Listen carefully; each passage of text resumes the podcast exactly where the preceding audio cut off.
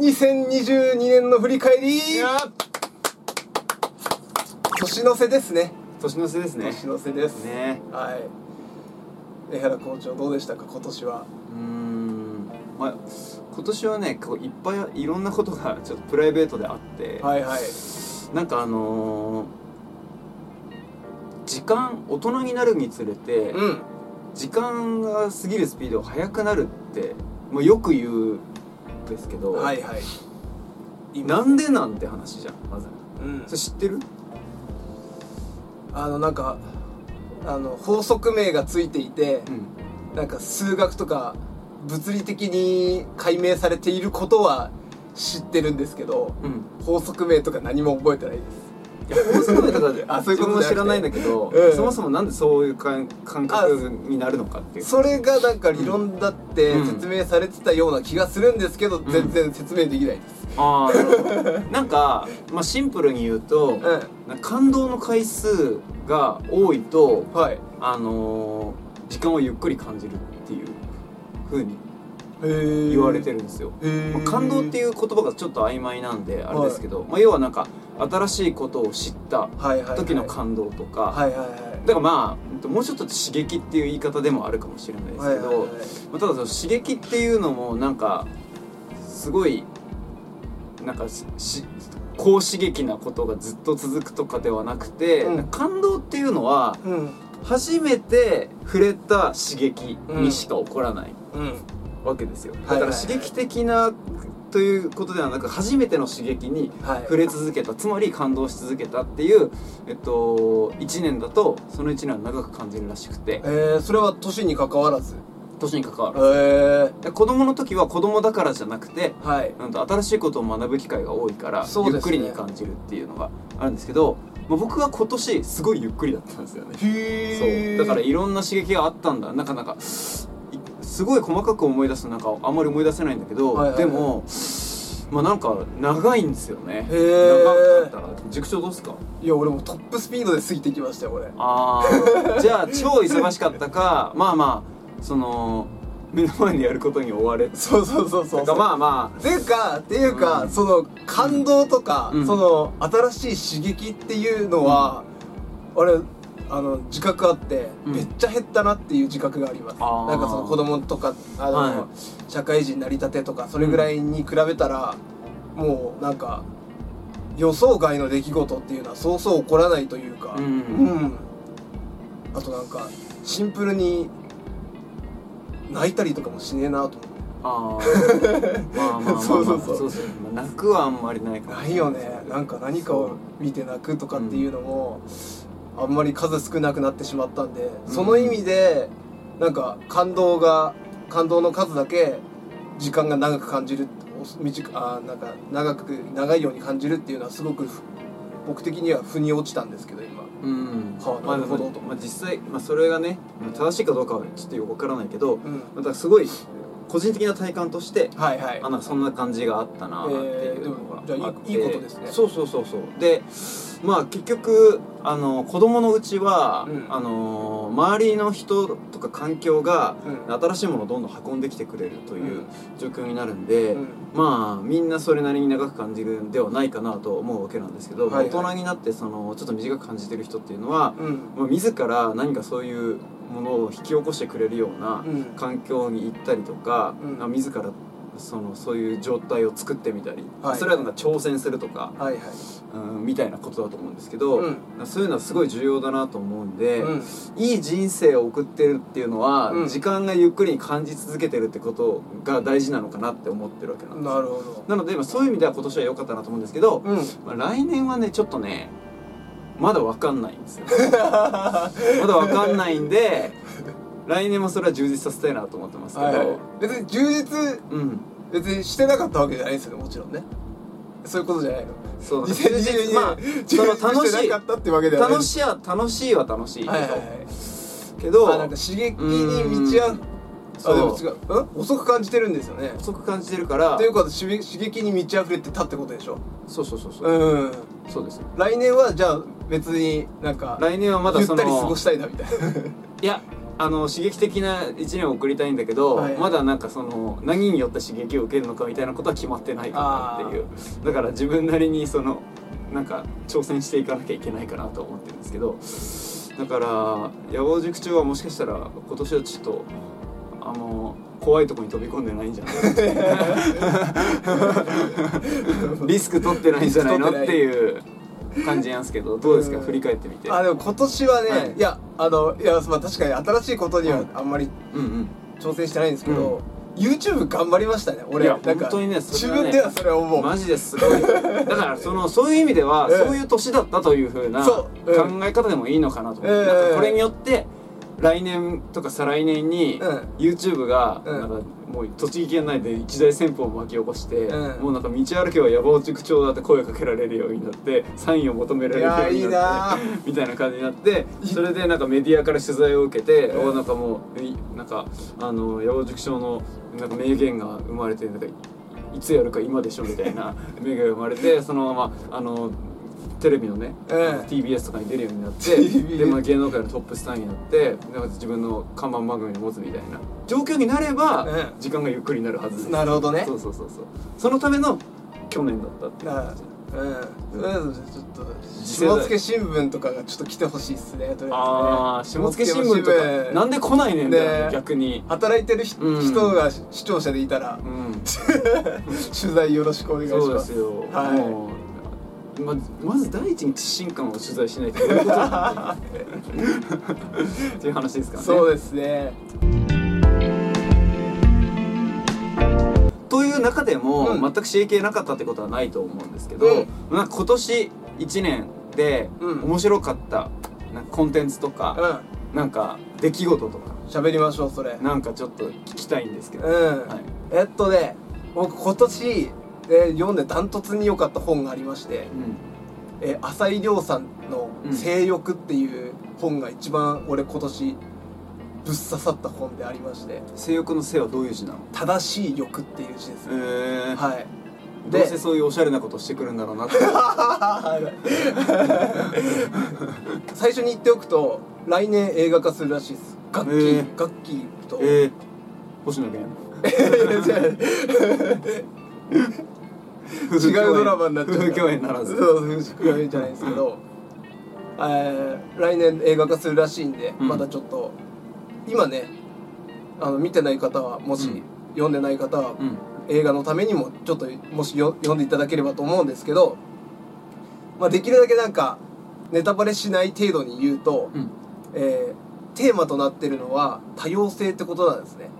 おお、話題の。話題の。流行りの。でなんか多様性って、はい。なんかいいものと捉えられてるじゃないですか世間的に、うん。うん、推進しましょうみたいな感じそうですよね。はい。なんかいろんな多様性がさ、うんうんうん。あ叫ばれてる昨今だと思うんですけど、うんうん。えーまあその、まあ、浅井亮さんというかその本ではねその本ではそんなクソくらいでしょと、うん。うん、所詮マイノリティの中のマジョリティがうん。でかい声で言っているのがその多様性の賛美ってことでしょっていうことを言っていて。マイノリティの中のマジョリティが理解できない人いっぱいいると思うんだけど。じゃあちょっとマイノリティの中のマジョリティってどうそれはマイノリティだけでいいんじゃないのかえな。違うそういう意味じゃなくて、うん。マイノリティっていうのは少数派じゃないですか、うんうんうん。少数派の中でも、うん。大多数っていうのがまた小分類でいるわけじゃないですか。なるほどなるほど、うんだからそういうだからマイノリティのほとんどがそう言っているみたいなイメージってこと？うーんといやマイノリティの中の、えー大きい声で言いやすい人々、うん。さあそれこそなんか、えー LGBTQ みたいなそういうああそういうそういうのって細分化していくとめちゃくちゃあるわけじゃないですかはいはい、うん。マイノリティの種類がってこと、ね、そういうことです、んん。でそういう人たちっていうのは逆に今僕が言ったような人たちっていうのは声を上げやすい人なんですよね、うん声を上げることが、まあ、はばかられないというか、そうなんですか？うん、えでもだって世間的にもう認められてるじゃないですか。そういう人の多様性を尊重しましょうよっていうのは世間的にもう論調としてあるじゃないですか。その追い風に乗ってそう。言いやすい言いやすい人になりつつあるってことはいなってるってことね。はいはい。はいでかなんだけど、うん。その多様性っていうのはそのそこだけじゃ当たり前だけど終わらなくて、うん。そこからあぶれた人たちうん。マイノリティの中のマジョリティからうん。あはみ出た人たちが絶対にいるはずなんだよ。だからつまり LGBTQ とか、うん。うんとまあ、その辺って、はい。そのいわゆるちょっとその大バそのマイノリティの代表格みたいな感じそうそうそうそう。になっているけど、うん。もっと認知されてない、うん。あのマイノリティの人た方たちがいて、うん。その人たちってことね、うん。なるほどなるほど。その、はい。そまさにそれをうん。テーマに書かれてるのがその本なんですよ。はいはい。でなるほど。その人たちからするとそのなんか世間で言われてる多様性っていうのは、うん。なんかうん私らたちがも求めているものと全く違うんだよっていう、うん。はいはいはい。うん、実本質的な多様性ではないという。そうそうそうそうそう、はいはいはい。そう。それをなんか来賛するなんかいいとこばかり見てる多様性ってうん。クソだよねっていう投げかけをしてくるんですよ、なるほど、うん。はいはいはい。だからある意味現代的なね現代社会における、まあ、問題提起であると思うんですけど僕はそこのそこで出てくる、まあ、ネタバレになっちゃうんでちょっと言わないですけどせあ恋愛対象っていうのは、えー僕には全く、まあ、りもちろん理解はちょっとできないんですけど、うん。あの知りもしなかったです。そういう人種というかそういう人たちがいるっていうことをうん。正直僕は全く知らなかったので、うん。なんかそういうひそそれを突きつけてくるっていうそのうん。テーゼというか、うん。うん、その問題提起をししてくる浅井亮やっぱ半端じゃねえなっていうふうに思ってかつ多様性ってなんだろうってすごく思っちゃったんですよ。なんかうん。さらにすごいと思うのが、うん。あの普通のその問題提起を書籍でするパターンって、うん。問題提起で終わるっていうことだと思うんですよ、はいはい。まあ要は読んだ人がうん。あこういう問題があるんだっていうことを知っまあ、それに目を向けたうちの一部の人が、うん。まあ、なんか行動を起こして、うん。まあ、それを改善していく方向に進んでいくみたいなことあると思うんですけどうん。この本に関しては、うん。うんとこの本自体がうん。解決策にもなっているという見方があると思っててこれどういう意味かっていうと、うん。あのさっき言ってたうん。マイノリティの中のマジョリティっていう問題。うん。これは問題の根本が何にあるかっていうと認知にあると思ってるんですね、うんつまり認知されてるマイノリティはうんうん。追い風に乗れるけど、はいはい。認知されてないマイノリティは追い風に乗れないっていう構造にうん。納得がいかないと。うん。ということはうん。ダイバーシティ自体を否定するわけじゃなくて、うん。そのダイバーシティの視野を広げるということがすごい大事。もっと、もっとマイノリティいるよみたいな、うん。で理解された人が追い風に乗れるっていう構造になってるわけじゃないですか、うん。つまりこの認知を広げることこそが、うん。このダイバーシティを本質的にこう進めていくっていうことにつながっていきその人たちの不満を解消していくことにつながっていくと思うんで、うん。もうなんつうかこのこれは情報を与えることがうんすなわち解決策につながるっていう、うんうんような感じで、まあ、今回野望塾賞も、うん、とこの本を読んで、うん。こういうマイノリティがいるんだってことを知って、うん。でそういう人たちのことを理解しようとする心が生まれてるわけじゃないですか、うん。そうするとそういう例えばあこういう人たちもいて私はこういう人たちにさんうんとのことをと受け入れますとか理解しますみたいなメッセージ性が世の中的に広がっていくことによって、うん。その人たちが追い風に乗って発言しやすくなるっていう流れを作れるわけですよね、うん。だからそういう意味で、うん。その問題提起とうん。問題解決の機能を両方有している超優秀な本と言えるんじゃないかなっていうそうですね。めっちゃすごいなと思いました、うん。でそう。でもそれって勉強するってことですよね。なんか僕もすごく勉,、うん。勉強したなと思ったんですよ、うんうんあうんそれってうん。なんか世の社会のうん。解像度を上げていくってことだと思うんですよ僕は、ざっくりと僕はなんか異性愛者なので、うん。えーそういう人そういう人たちを、まあ、一括りに、まあ、マイノリティみたいな感じで僕は考えてしまっていましたけど、うん。それをさらに深掘っていくとうん。レイヤーに分かれていくし、うん。よりクリアに見えていくっていうのは僕はすごくあの勉強に通ずるものが今あるなってすごい思ったんですけどね。うん。てかまあそのなんて言うんだろうな。そもそも受け入れられないとか、うん。人を認められないとか理解できないというのは、うん、そもそも勉強不足が根本なんですよね。そうわかる。そうそうそうそう、うん。あのねめちゃくちゃ思うのはね、うん。あの小学生とかを見てて思うのは、うん。あのこれが悪いことだから悪いみたいな、うん。だからもう悪いことが、やあいつはやってるから、うん。もう糾弾しようっていうか、うん それっていや無知から来てるんだろうなとはすごく思っていて、だね。なんかその子供たちってすごく狭い視野で物事をうん。うん。見てるよなっていうのはすごく感じていて、うんうんそそれはやっぱり勉強してない勉強してないというかそ、うんうん。あの知識が不足してるっていうことがまあ大前提にあると思う僕は思うんですよね。そもそもさうん。そのマイノリティかマジョリティかみたいな話ってさうん。どういう枠組みかによるじゃんっていう話なわけ。で例えばあの僕らは日本人じゃないですか。はい。日本人世界的に見たらマイノリティだと思うんですよ。みたいな感じで、はい。誰もが何かの枠におけるメジョマジョリティになるし、うん。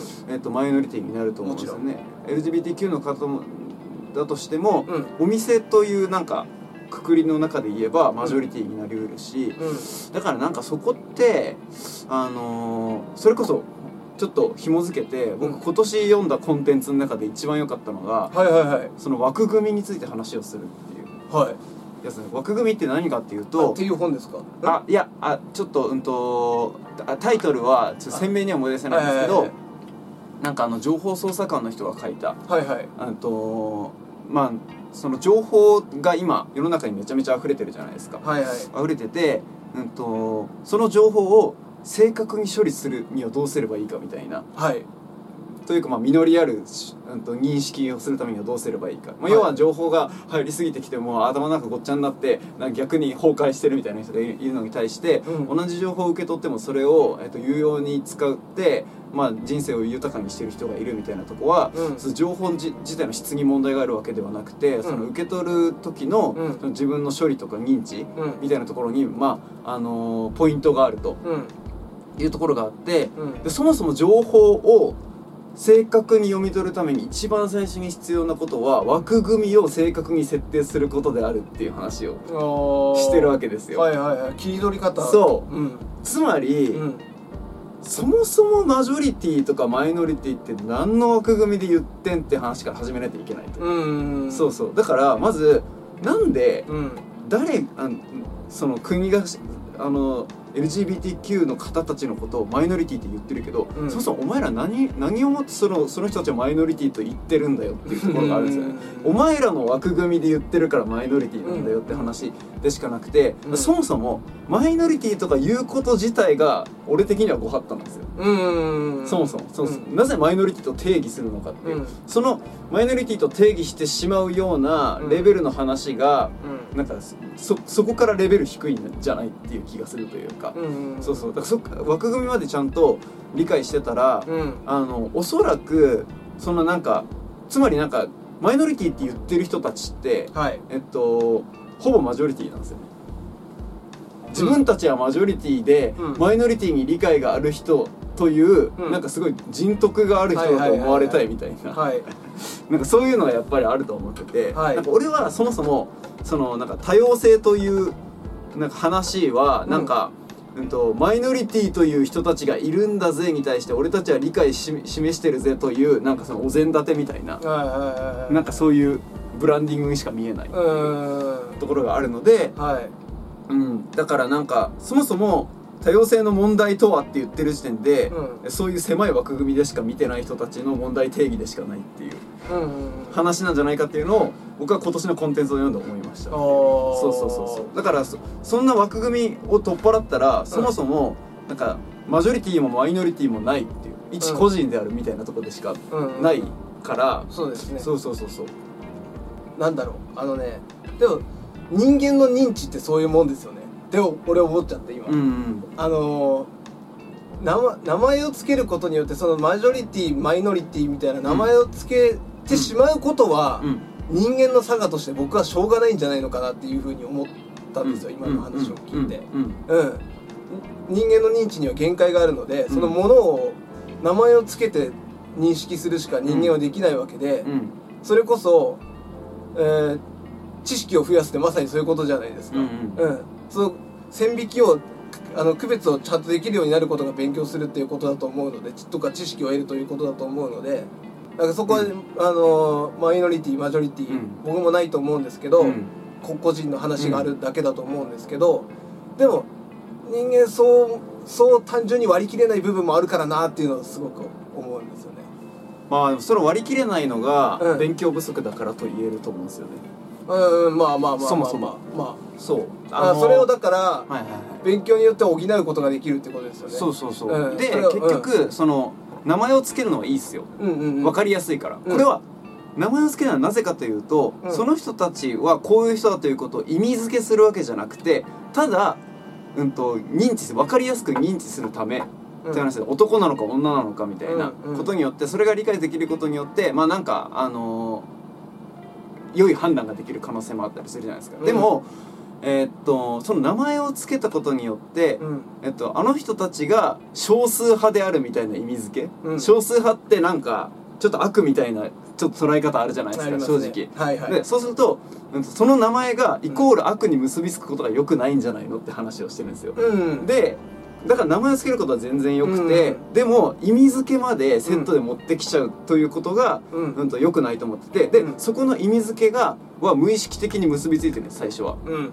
なまあこれは無意識的というか、えっと、幼少期のうん。教育によってかもしれないですね、うん。あホームレスの人はあのあ近寄っちゃダメだよとか言われて、はでそしたらホームレスの人がどんなにいい人であれ私たちにとっては悪であるってなっちゃうわけじゃないですか、はい。そしたらホームレスという名札イコール悪になるわけです、うん。でもここを切り離していける人がいればうん。こ多様性そのいわゆる今回の浅井亮さんみたいな問題は起きないと思うんですよね、うん。浅井亮さんが定義してるみたいな、うん。マイノリティの人が声を上げられず苦しんでいるみたいな問題って起きないと思うんですよ、うん。なぜかというと,、うん、とそのマイノリティの名札がついている人であったとしても、うん。その中にも、うん、といい人と悪い人という考え方があるよねっていう視点を教育によって得られていれば、うん。そこをちゃんと正確にできるわけですから、うん。つまりその人が例えば虐げられているのが名札によるものじゃなくてその人をそ個人の問題であるというところに行けば、うん。それはもうある意味問題解決したと言っていいと思うんですよね。そうですね。そう。なので、うん。うん、とそう。というところなので、うん。うーんとだから、ううん多様性という言葉だそうだねまとめると多様性という言葉がうん。意味付けまで紐づいてしまってはダメだっていうことですね、うん。そうあくまで区分けするのはうん。意味ではなく、うん。えただ名前を付けているだけ情報だけという状態。情報と意味をうん。一緒くたにしないことが重要というふうにそれを切り離せるのもまたぼあの僕みたいな今僕みたいな学びがあったからね。そう。そこに勉強があるからうんうんっていうことだと思うんで、うんそうそう。なので名前を付けてること自体はいいですけど、うん。結構そう。だからちゃんとそこをね、うん。理解させる活動というか、はいはい。情報を広げていくみたいな。それをそういうことを、まあ、その浅井亮さんがうん。あの発信しているのであれば、はい。すごく本質的だなと思うし、うん。まあ、それこそただその浅井亮さんの本を読んで、うん。どどのぐらい理解できるかっていうことどういうどのように理解できるかっていうことも、うん。えっと、また別の学びから必要なわけですよ、うん枠組みという概念があることによって、うん。うんとこのぐらいの枠で A という事象見の中このぐらいの枠で A という事象見の中によって、うん。結論が180度変わる可能性とかもあったりするので、はい。まあ、そうなるとまあ人のことを理解できるためにはやっぱ学びが必要だし理解できる人っていうのは学んでるんだなっていうことも逆に言えるんだなと思うのではい。そうだな。ただこのレベルまでほとんどの人を持ち上げるって そもそも現実的じゃないですよね。はい。って考えると、まあ、なかなか難しいもう社会問題ですよね。まあでもうんでもさその俺が変わったのもだって一つの社会のいい方向に進んでることじゃないですか、はいはい。うん。それで社会全体の波になることではないと思うんで。うん。うん、なんかそれでいい気がする俺はそこで学んだ。週みたいな まあただ、例えば今回今「サイレントっていうドラマが死ぬほど流行ってるじゃないですか。あはいはい。あれはいわゆる盲目といそうですね。うマイノリティに目を向けた話になってるわけですよね、はいはいはい。だからああいうことで、うん。だ多分あのドラマで一気に目が見えない方たちのうん。悩みは解決したかもしれない。だかうん。らああいうのは偉大な功績だと思うんですよ。そうですね。だからそういうのは起こしうると思うし浅井亮さんのやつがドラマ化映画化みたいな感じになっていくことはうん。そういうセンセーションの第一歩だと思うので、うん。まあなんかその全体を変えることはできないですけできないけど、はい。もしかしたら世論をひっくり返すことはできるかもしれないという可能性はあると思うので、うん。まあ、そこはなんかうーん諦めるところじゃないと思うし、可能性として、うん。そのいや全員変わらないからっていう感じではなくうんかなとは感じますけどね。そう。すごいけどねそういう広めてる人はね。だ文学のうん。持つ意味って結局そこですよね、うん。問題提起っていうのが文うんうんうんうん学がすべきことであって。うんうんうんうん。でそれを解決するのは科学だったりするわけじゃないうんですか、うん。うん。だから、えー昔で言ったらねそれこそ人間失格なんていうのはそのめちゃくちゃ当時にからしたらすごい問題提起だったわけじゃないですか、うん。うん。だからそれをそれを今現代でここで問題提起を投げかけたっていうのが僕はすごく意味があることだと思うし、うん。いい本だったなって思うんですよね。アーティストってかっこいいね。かっこいい。かっこいい。ね。そう。そこがね文学の持つ意味ですよね、なんか当たり前のこと当たり前に言われてもみたいな。そうですね。そうそうそうだからなんか2人の話をまとめると、そううん。なんかまあいろいろ学んでうん。まあ多くのことに対する理解が広まった1年だったとは言っていいんじゃないですか。ああそうですね。ね。うん確かに。てかそれはまあ、うん。なんか日々あーまあなんか起こりますよね。日々学びがそうですね。あると、うんなんか別にそいろんなところでそれはう同時多発的に起こってくるから、うんいろんな本読めばあこういう学びがあってみたいなのっていうのは。うん、だから来年もそんないいコンテンツをそうですね。摂取していきたいなと思いますね。ね。摂取したら皆さんにご紹介してね。そうですね。共有できたら、うん。まあ、これもまあミリ単位のセンセーションを起こすことができるんじゃないかと。まあね。う僕らは隣の人のにえいい影響を及ぼせるように頑張っていければって感じですね。はい。はい。ぜひおすすめの本なんで見はいていただければと思います、まあ最高でしたね。はいえー最後までご視聴いただきありがとうございました。えー来年も野望チャンネルぜひいろんな方に見ていただきたいと思います。えー良いお年をお迎えください。はい。それでは次の動画でお会いしましょう。バイバイ